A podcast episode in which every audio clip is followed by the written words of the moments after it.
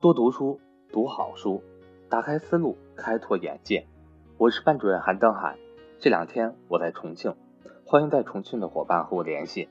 如果您对格局还有疑虑，不妨和我聊聊。我的手机和微信为幺三八幺零三二六四四二。格局所有正式课程均支持随报随学。今天我们将要分享的主题为学习老八好榜样。很多年后。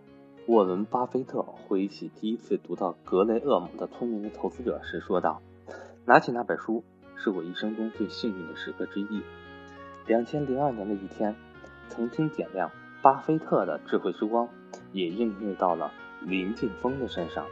这天，闲来无事的林晋峰在书店里转悠，书架上一本厚厚的书籍引起了他的兴趣，一个美国资本家的成长。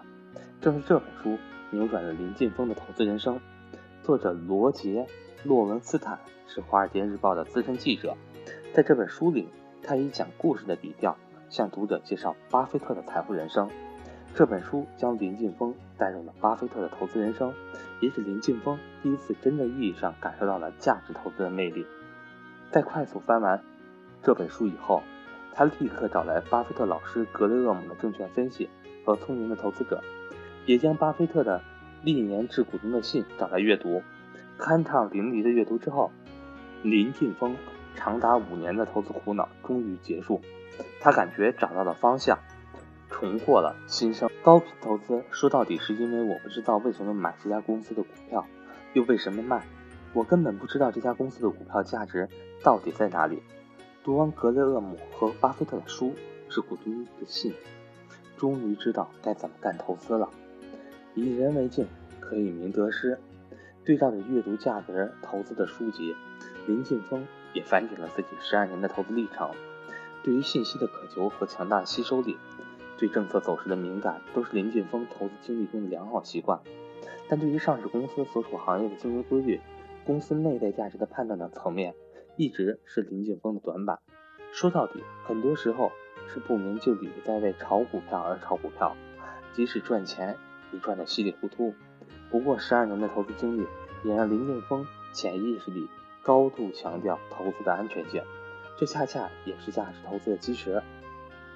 中国很多所谓的价值投资者，往往只是学到了价值投资的皮毛，但真正能得到其精髓，甚至能够将价值投资的理念与自己的投资经历实现互补、吸收内化的人寥寥无几。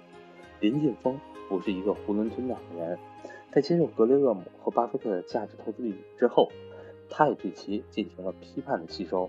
两千零二年可以说是一个新生，这一年里，林晋峰重新梳理了自己的投资规划，甚至不惜将很多既往的投资仓位砍掉清零。如果在我的领导下，我可以给你明确的回答：我们不需要技术分析。尽管我最开始就是搞技术出身的，接触价值投资之后，林晋峰。